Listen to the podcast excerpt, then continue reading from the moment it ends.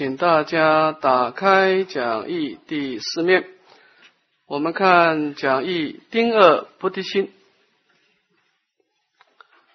那么净土中的修学啊，是一种本尊相应的法门。那么也就是说呢，当我们提起一句佛号的时候，是两种力量的交互作用。啊，有内在的心灵的力量，有外在的佛陀力量啊，心力佛力的一种交互作用，乃至于最后达到感应道交啊。那么心力跟佛力的结合呢，其实佛陀扮演的是一种被动配合的角色，我们的心力是一个主动的角色，也就是说，我们的心态准备到什么程度，佛陀。就给我们怎么样的相应的功德，所以它的关键是你的心力来带动佛力，不是佛力来带动你的心力。如果佛力可以带动我们的心力，那这个佛教的因缘观就错谬错误了，那就一切不是一切为心造了，那就是有他生的思想啊。所以佛法一定是内因缘去带动外因缘的啊。那么也就是说呢，同样提起一句佛号。但是你心态的准备是不同的，这个符号会产生不同的结果。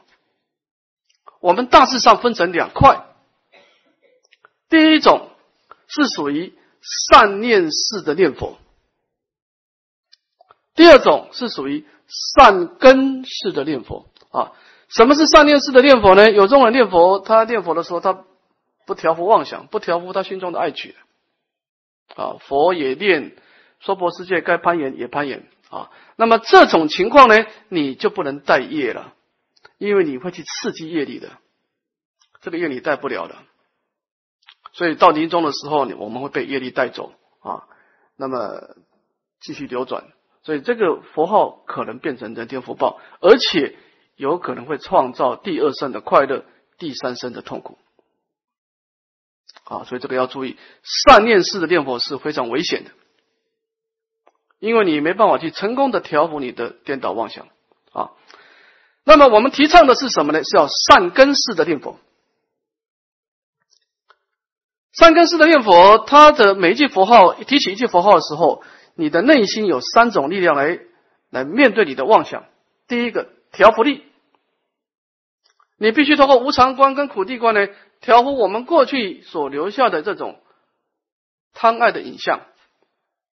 让他慢慢的放下来，啊，这是第一个，就是有这个出离心来调伏爱取调伏力。第二个引导力，我们要成功的把这个每句符号往佛道引导，往众生引导。啊，这个待会会说到菩提心，你要引导这句佛号往广大的因缘去跑，啊，成就甚深广大的功德。啊，第二个引导力，第三个安住力。你的心要安住在空性，站在无所求、无所得的角度来面对所有的因缘。啊，所以我们这个一句符号提起来，我们怎么去面对我们过去的妄想呢？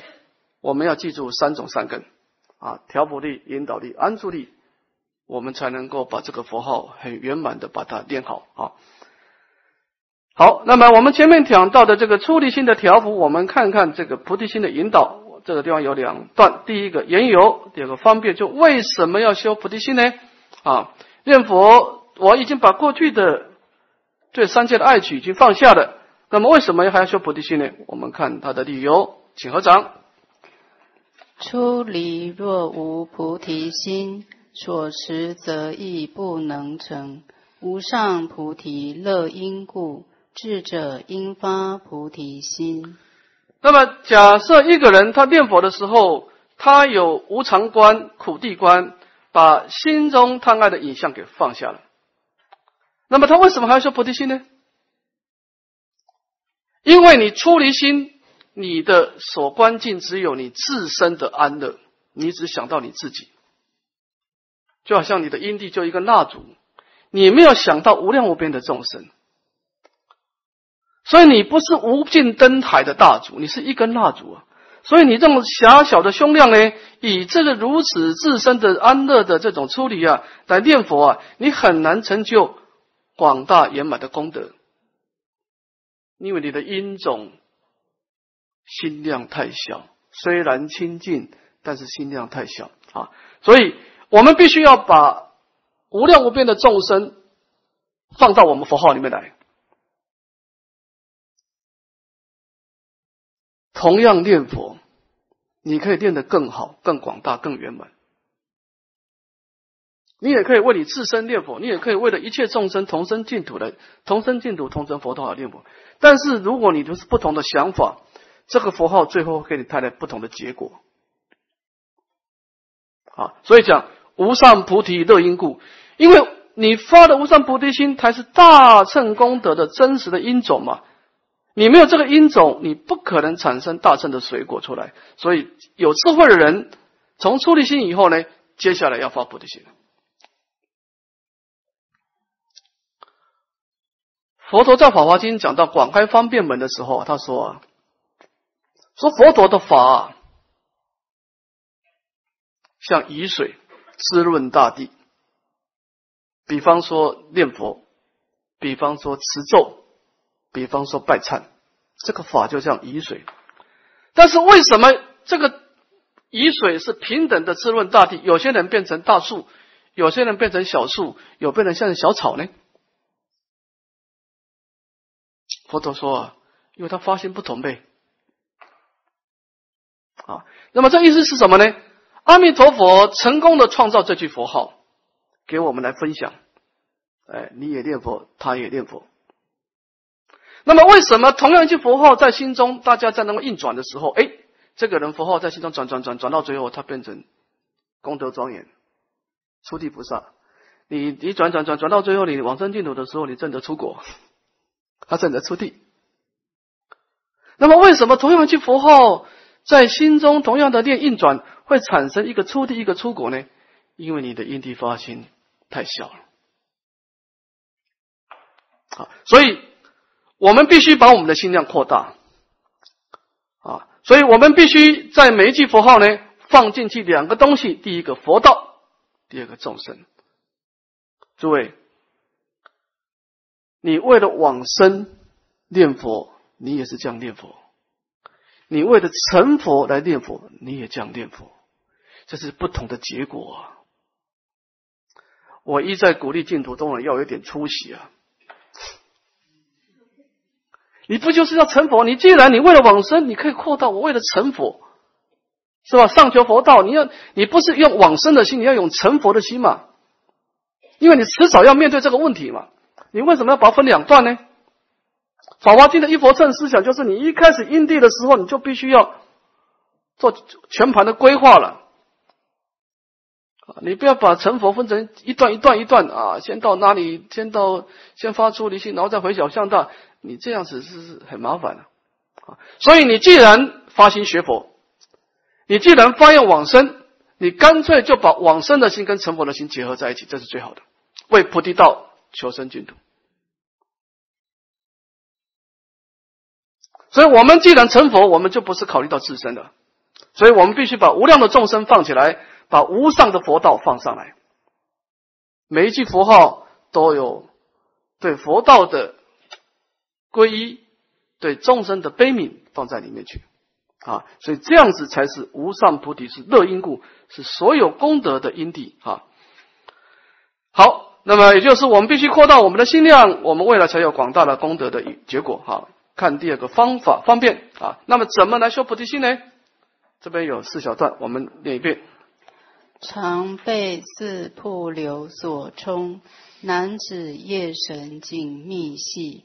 投入我执铁网孔，无名大暗所蒙蔽，无边有海生又生，常被三苦所迫害，已成如此诸母等，情状思已发大心。前面的出离心，我们主要呢是为了自身的考虑，我们不放下心中的影像，我们人生就不能离开痛苦。因为心中的影像，这种快乐要付出代价所以我们为了要远离痛苦，我们别无选择，必须要放下心中的影像，好好的面对净土啊！这个是从自身的考虑。但现在我们要进一步考虑无量的众生，他们是怎么回事啊？那么无量无边的众生呢？他有三件事情是是值得我们考虑的。第一个，他的业力这一块，常被四暴流所冲，男子业神紧密系。那么无量无边的众生呢，他的生命呢，永远被生老病死四种的暴流啊冲击，因为他每一次在三界投胎，每一个得果果报，不管快乐，不管痛苦，都必须要受生老病死的折磨。那么这样的一种生死业缘呢，是紧紧的把我们绑住的，因为你跑不掉的。你你要有本事，除非你不来三界投胎。你一旦来三界投胎，你就不可能被这个，你就不可能脱离这个生老病死这四个业神啊。这第一个，我们凡夫呢受的生死业力的紧密的控制，这是第一个。第二个，我们心中的妄想啊，把我们蒙蔽啊，外有业力，内有妄想，我真的是凡夫是内忧外患啊。投入我执铁网孔，我们内心呢啊，自己捏造一种自我的蜘蛛网，自我的妄想，然后自己呢跑到自己的妄想里面去，所以我们就再也不认我们的真主本性了。本来我们真主本性是如此的广大平等，像大海一样，但是我们在大海当中呢，我们自己捏造一个水泡，以自我为概念的水泡啊，那么由这个自我概念呢，我们自己活在水泡当中呢。被这个水泡所蒙蔽，所以佛造自我意识当中产生我爱我见我慢我痴的，我们就老是只追求自身的快乐啊，所以这种自我意识的妄想跟生死业力的结合，就造成了生死的相续。所以人生的可怕来自于业力跟妄想的结合，所以最后的结果是什么？无边有海深又深，常被山苦所迫害。这就是为什么我们死亡以后马上要得一个果报呢？那个有海就三界的生死大海，深又深，深又深。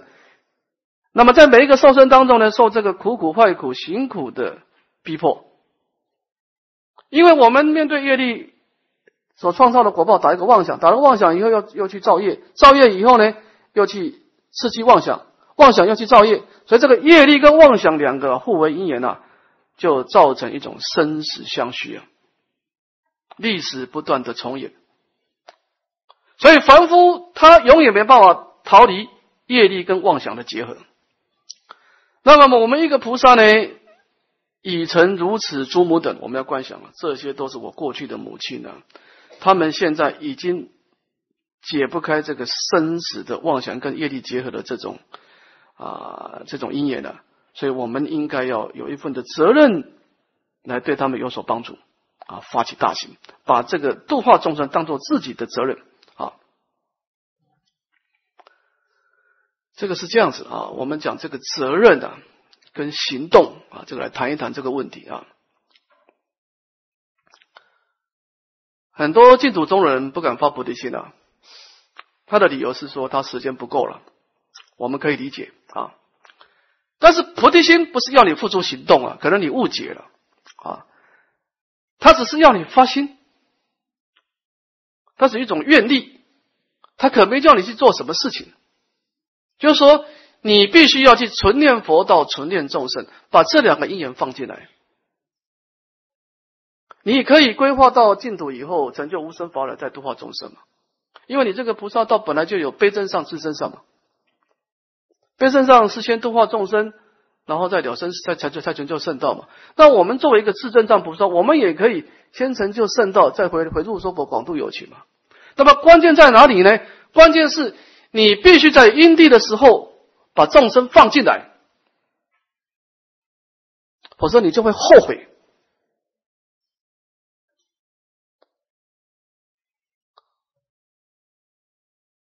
很多人。都不想负担责任，但对你是非常不利啊！因为你逃避的这种狭隘的心量，以后你的果报是不庄严、不圆满的。我们只要有一种相对的责任的概念就好了，不一定要你去浪费你的精神体力去做一些啊度化众生的行动，因为众生也不不容易度了。说实在的哈，他不想改变，你也没办法了哈。但是呢，关键在哪里呢？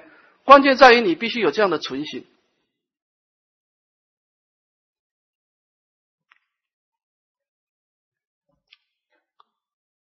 我在世的时候啊，提婆达多要害佛陀，他怎么办呢？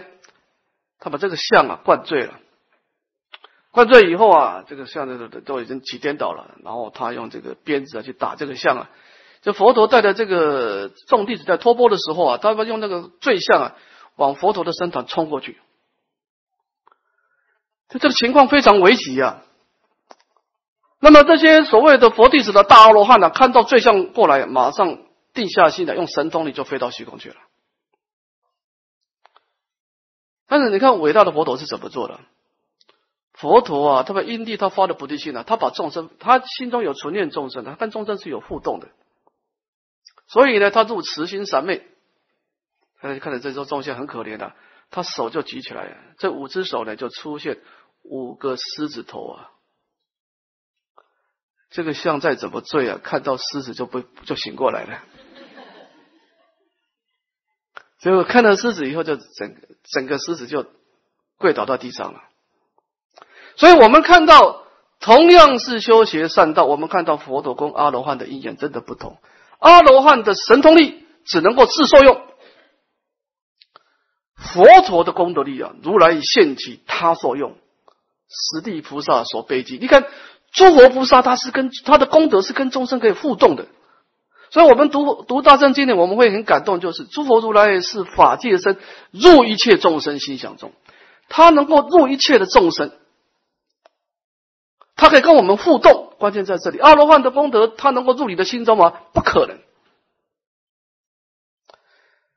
诸佛菩萨如果不入我们的心中，就不能跟我们感应，就跟跟我们没有关系啊。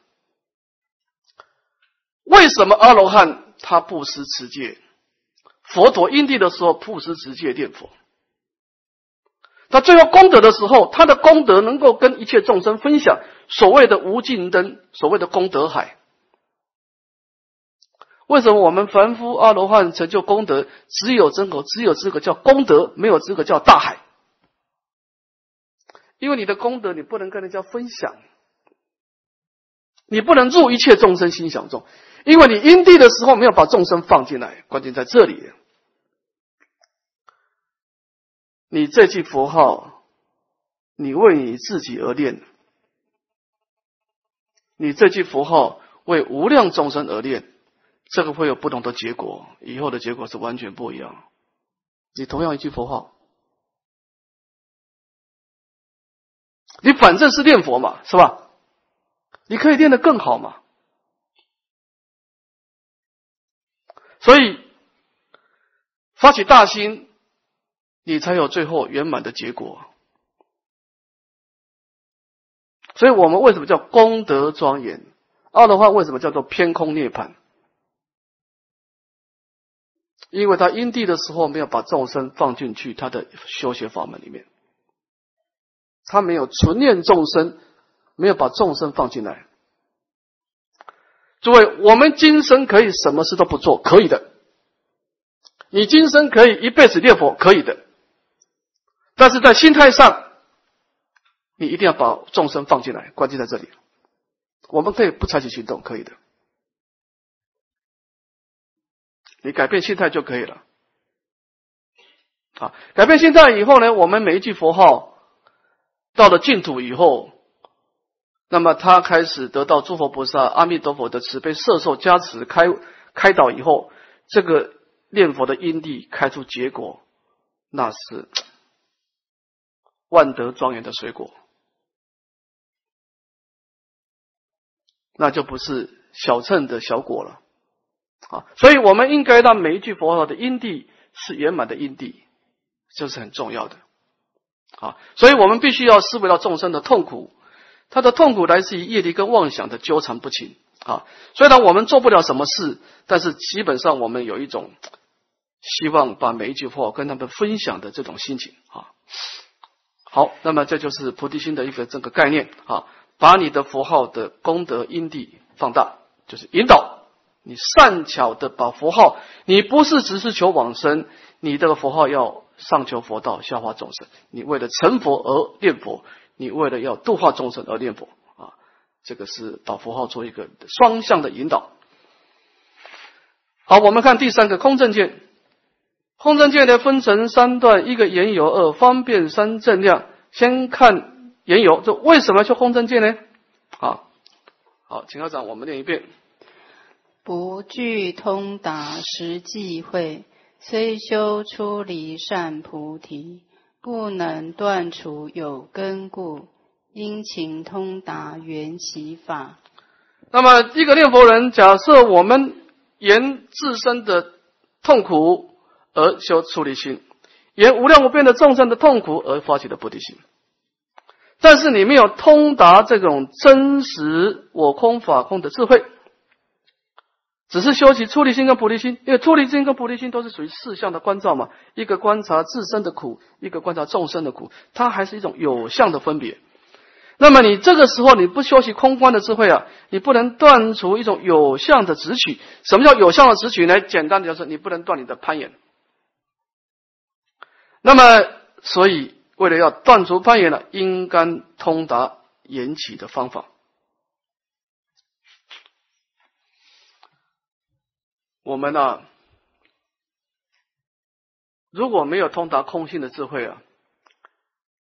你的心就一一直在动，因为我们会接触到很多的相状啊，人生是离不开业力的，而每一个业力都会以一种相状的姿态姿势表现出来，可能是我相、人相、众生相、寿者相，所以你的心在面对业力的时候，面对很多的影像的时候，假设你是没有空性的智慧，你就很辛苦啊，你就变成了每一个影像你都要去处理啊。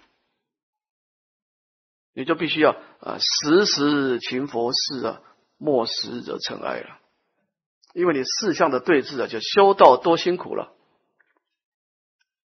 从现在开始到临终之前啊，你没有证得空性的智慧啊，你处理的过去，你还会不断的创造很多的哀曲，所以你变成一个一个都得去面对。啊，所以通达空性会是比较彻底的去解决问题了。就是当我们处理的过去，我们面对今生的这个因缘的时候，我们能够让自己能够有免疫性，能够无助，就是这个影像不要再落到我心中去产生执取了。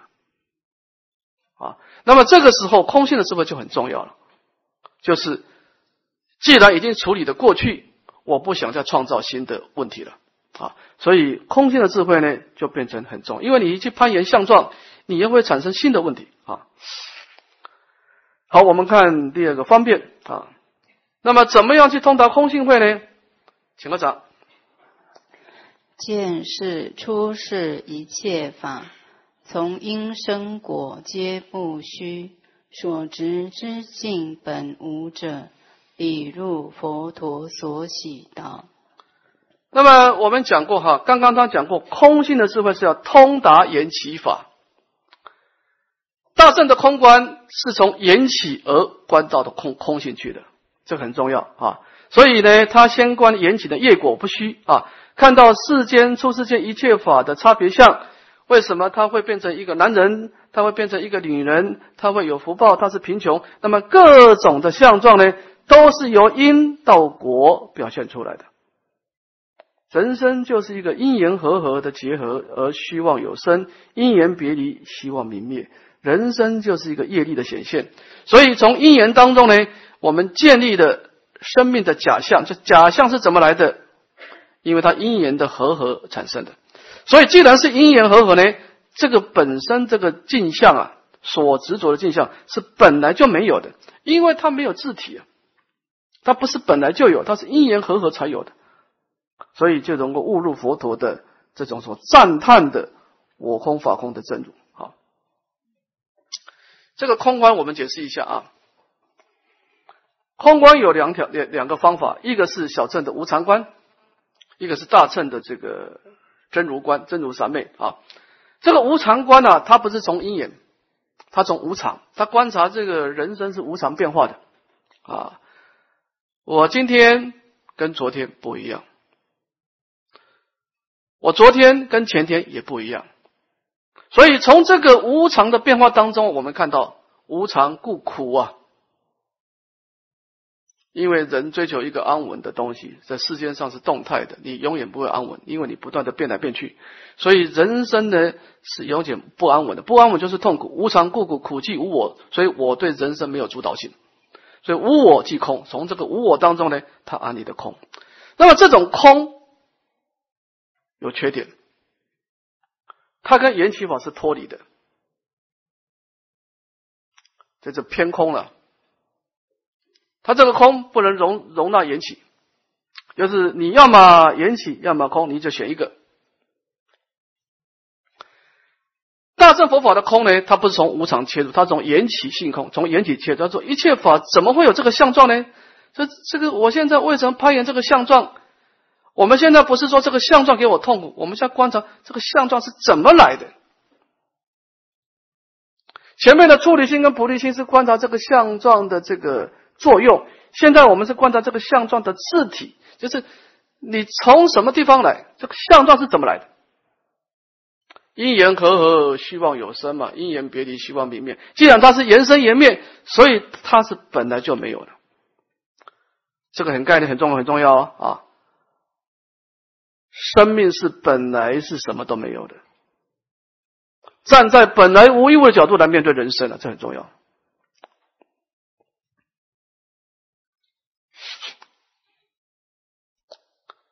你看，有些人他很疼爱他的小孩子，也对小孩子放不下。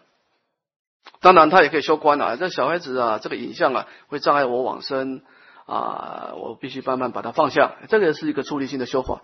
但是，你有没有想过，这个小孩子这个影像是怎么来的？你本来就没有这个儿子嘛，是吧？那么是怎么有呢？是因缘和合，希望有生嘛。所以人生只有过程嘛，人生是一个没头没尾啊，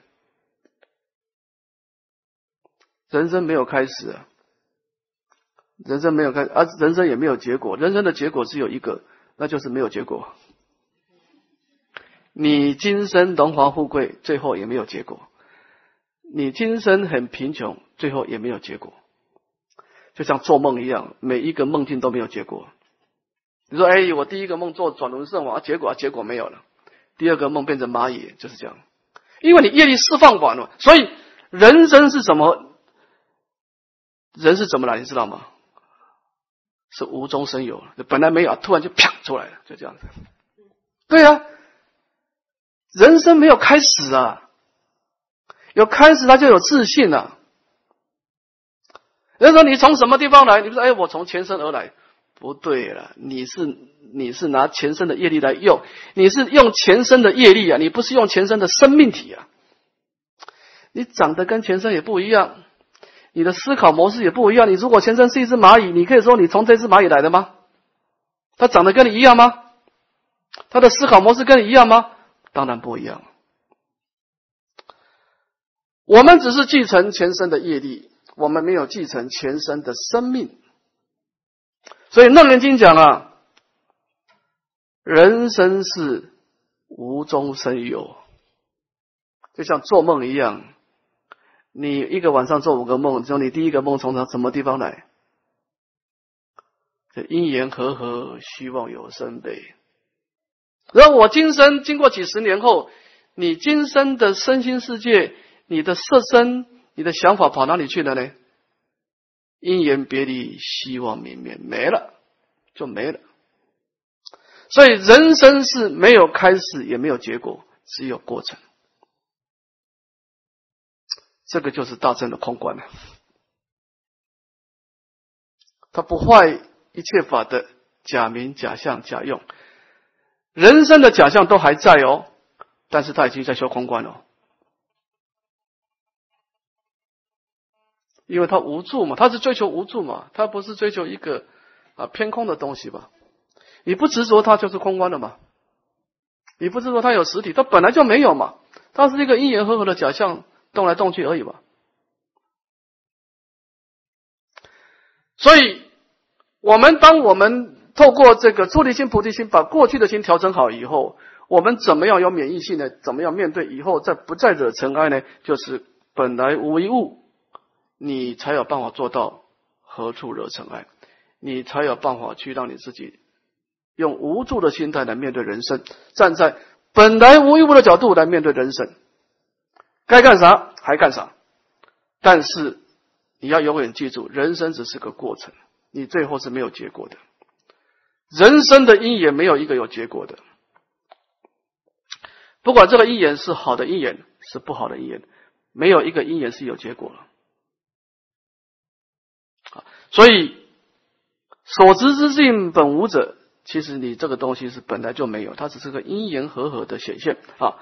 所以呢，这个大乘的空观呢，是站在本来无有的角度来面对人生，他并没有把因缘的假象拿掉，只是告诉你这个假象是因缘生，是无自性的这种概念而已。啊，好，我们看第三的正量，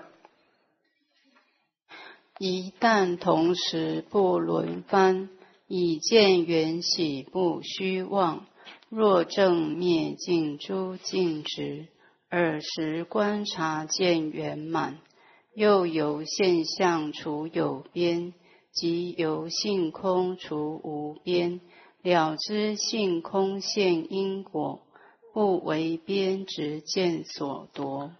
那么大乘的空观，我们讲讲过，它是一种大乘的中道思想。他一方面能够包容一切的因缘假象，他一方面能够做到无助，他能够从无助当中而升起出离心、菩提心。那么在出离心、菩提心的因缘当中呢，他又不去执着一些假象啊，所以呢，一旦同时不容翻，他一方面观察到空性，一方面能够观察面对缘起，同时，那么这个时候你能够见到缘起了，见到性空缘起啊，那么不希望，那么能够证到这个灭尽诸尽执，能够消除所有对相状的执取，诸位记得空观的目的。不是空掉外境，是空掉你的执着。这个关键在这里。你空掉外境，你就是小乘的思考了。啊，要你不要去攀岩它，因为你攀岩不到它的，它总有一天会消失掉了。它不是真实的东西。佛教的意思啊，我们只能够攀岩一个东西，只能够攀岩法。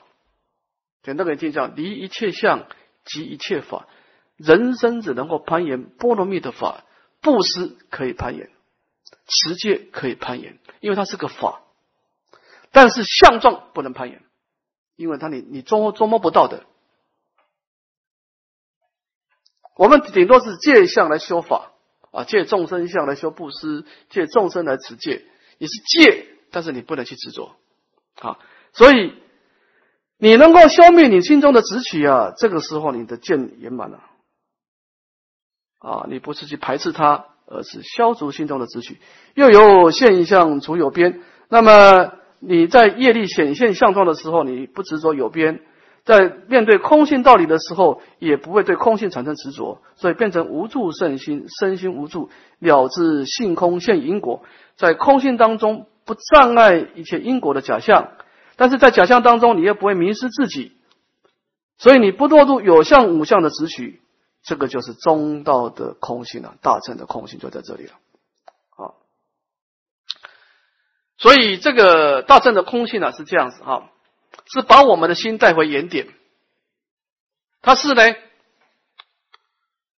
我们的心攀岩以后呢，就离家出走嘛，向外攀岩嘛。那么这个时候呢，空性智慧只做一件事情而已。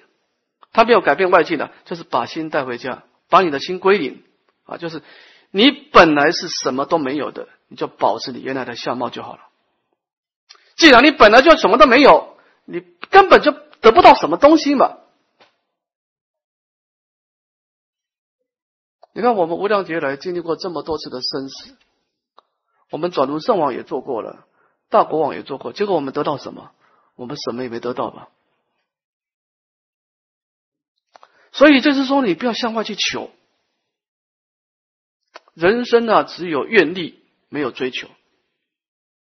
但有所愿，无有所求。因为你愿，它是向内那种智慧观照向内安住的；求，那就是生死业力了。你自己去攀援希望的东西，就创造希望的生死轮回了。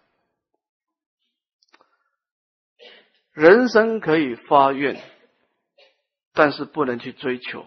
记得，因为你求不到东西的，你白忙一场，而且弄得你自己很痛苦。因为你本来就什么都没有嘛，所以你早一点觉悟，站在本来无有的角度来面对人生，人生只是个过程嘛，一个因缘的假象啊。所以你该干什么？你该发愿，该发愿，该做什么？你扮演不同的角色，做你该做的事情。啊，所以当我们从四相的出离心到菩提心，最后谈到安住，以空性为住，以无住为住，啊，站在本来无一物的角度来面对你的所有的因缘，就是这个，只是空观的智慧。好，好，我们看最后的的结释。那么这个结释呢，分成两段，第一个先看圣道门。从这个三种善根的一个解释，再看净土门三种善根。我们先看圣道门的角度来看这个三种善根的重要性。先看第一段：如此三主道二要，汝能如实通达时，当依净处起精进，为救尽事速修持。那么，当我们内心当中建立的三种善根啊。安住力啊，的调安住空性，调伏爱取，导归佛道啊，安住力、调伏引导力，这三主要道，你这个整个核心思想抓到以后呢，你已经通达了啊，你的内心当中对于那一条妄想，那么外调这个因缘的爱取啊，那么这个时候呢，你就有资格找一个寂静的地方来修行。你所认为你欢喜的法门，你要持咒也好，念佛也好，修止观也好，因为你你你已经这个基础打好了啊，所以你就为了成就广大的波罗蜜啊，你就可以去休息了，去做真上了，因为你心态准备好了啊。所以这个圣道门也是以这个三种善根来做个基础。那么净土门也是这么回事我们看净土门的内涵啊。法界圆融体，作我一念心，故我念佛心，全体即法界。净土中的成就是两种力量的结合。我说过，诸位净土中的弘扬的法师，请你不要再说净土中是纯他力的法门，这句话是不对的。净土中是恶力法门。是自他不恶的法门，你只是转他成智。我们心里的力量永远是主导者，也就是说，当你颠倒的时候，佛陀是救不了你的。诸位，净土法门只是在加倍一个心不贪念、意不颠倒的众生才有这个符号对你才有作用。当你起颠倒的时候，佛号佛号是对你一点办法都没有。你要往火坑跳。佛陀是拉不住你的，所以法界圆通体作我一念心嘛，使法界的染尽一果，你是一个主导者嘛？佛号只是个配套嘛。如果佛号能够救拔你，那你那这样子的话有问题，那这个一切法是他生的思想，那违背佛教因缘观啊。而且如果是他力能够主导的话。为什么有些人念佛往生，有些人没有往生呢？佛陀的心是平等的，为什么他念佛他往生？为什么有一个有些人念佛没往生呢？所以关键在于你的准备嘛，是心力带动佛力嘛，不是佛力带动心力。很多净土中人是错错误的解解解读缘起法。如果佛陀可以主导我们，大乘的缘起论通通不成立了，全部推翻了。诸法不是因缘生的，诸法是他生的。这个是外道思想。有一个大有能力的人，他可以主导你的生命，不管你是颠倒也好，觉悟也好，他说了算。你这个才是佛教因缘观吗？净土宗是大乘法门的一支啊，他要遵守大乘的缘起的基本概念。所以，真正的情况是我们准备好的，佛陀才准备好，是众生心够尽，然后菩萨才引现众啊，不是佛陀现前的你才心够尽的，不是这么回事的，你这错误解释解解解读缘起啊，你要有因才有果啊。弥陀的现前是个结果，你的心正念是因的，不是弥陀现前你才起你才起保持正念的，不是这么回事啊！说实在，你要起颠倒，谁来都没有用啊！所以十法界的因果是由我们的心主导，所以我们一定要准备一个什么？你要用念佛的心，你才有最后往生的结果。所以你这个往生的你要怎么办呢？要记住念佛的心态呀，不是嘴巴念佛啊。你是不是顺从本愿啊？你还是顺从颠倒妄想啊？关键在这儿。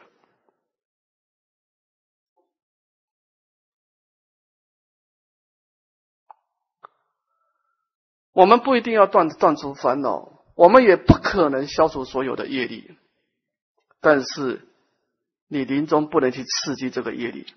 你必须让业力沉淀下来，所以我们必须调伏我们的妄想。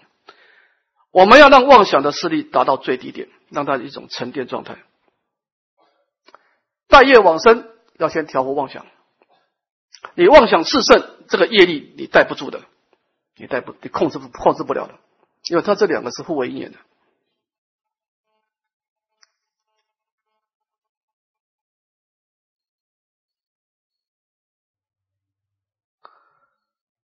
我们不是一张白纸才开始念佛，关键在这里了。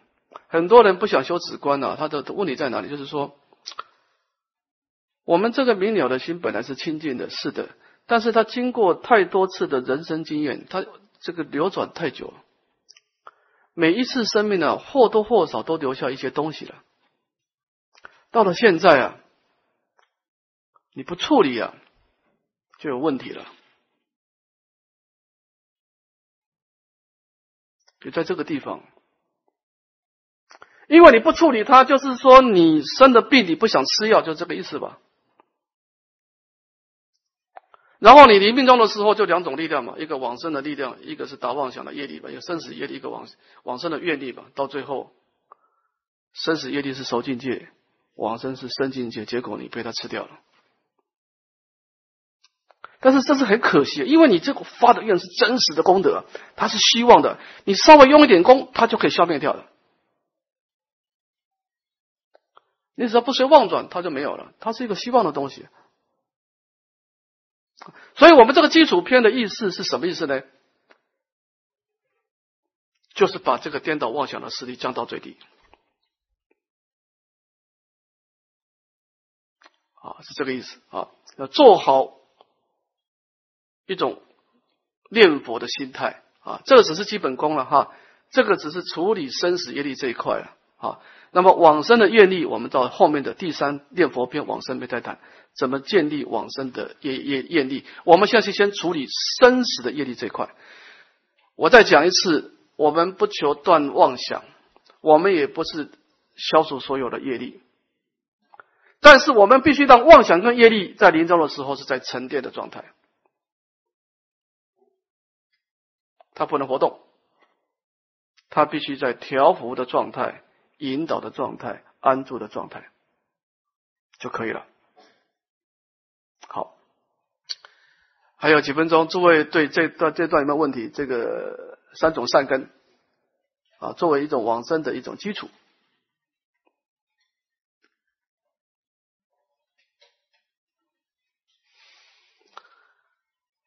我不太赞成净土中的修学者跟圣道门是切割的。我觉得念佛人虽然是净土门，但是圣道门呢，有些东西对我们有帮助，我们还是要吸收的。因为你追求的是临终的正念嘛，啊，所以我们必须要以念佛的善根为根本，但是一些大乘的善根的基础功还是要去做的。给大家消化消化，刚听完哈，没有问题是正常的啊。好，我们明天再继续啊。向下文长复再来回向。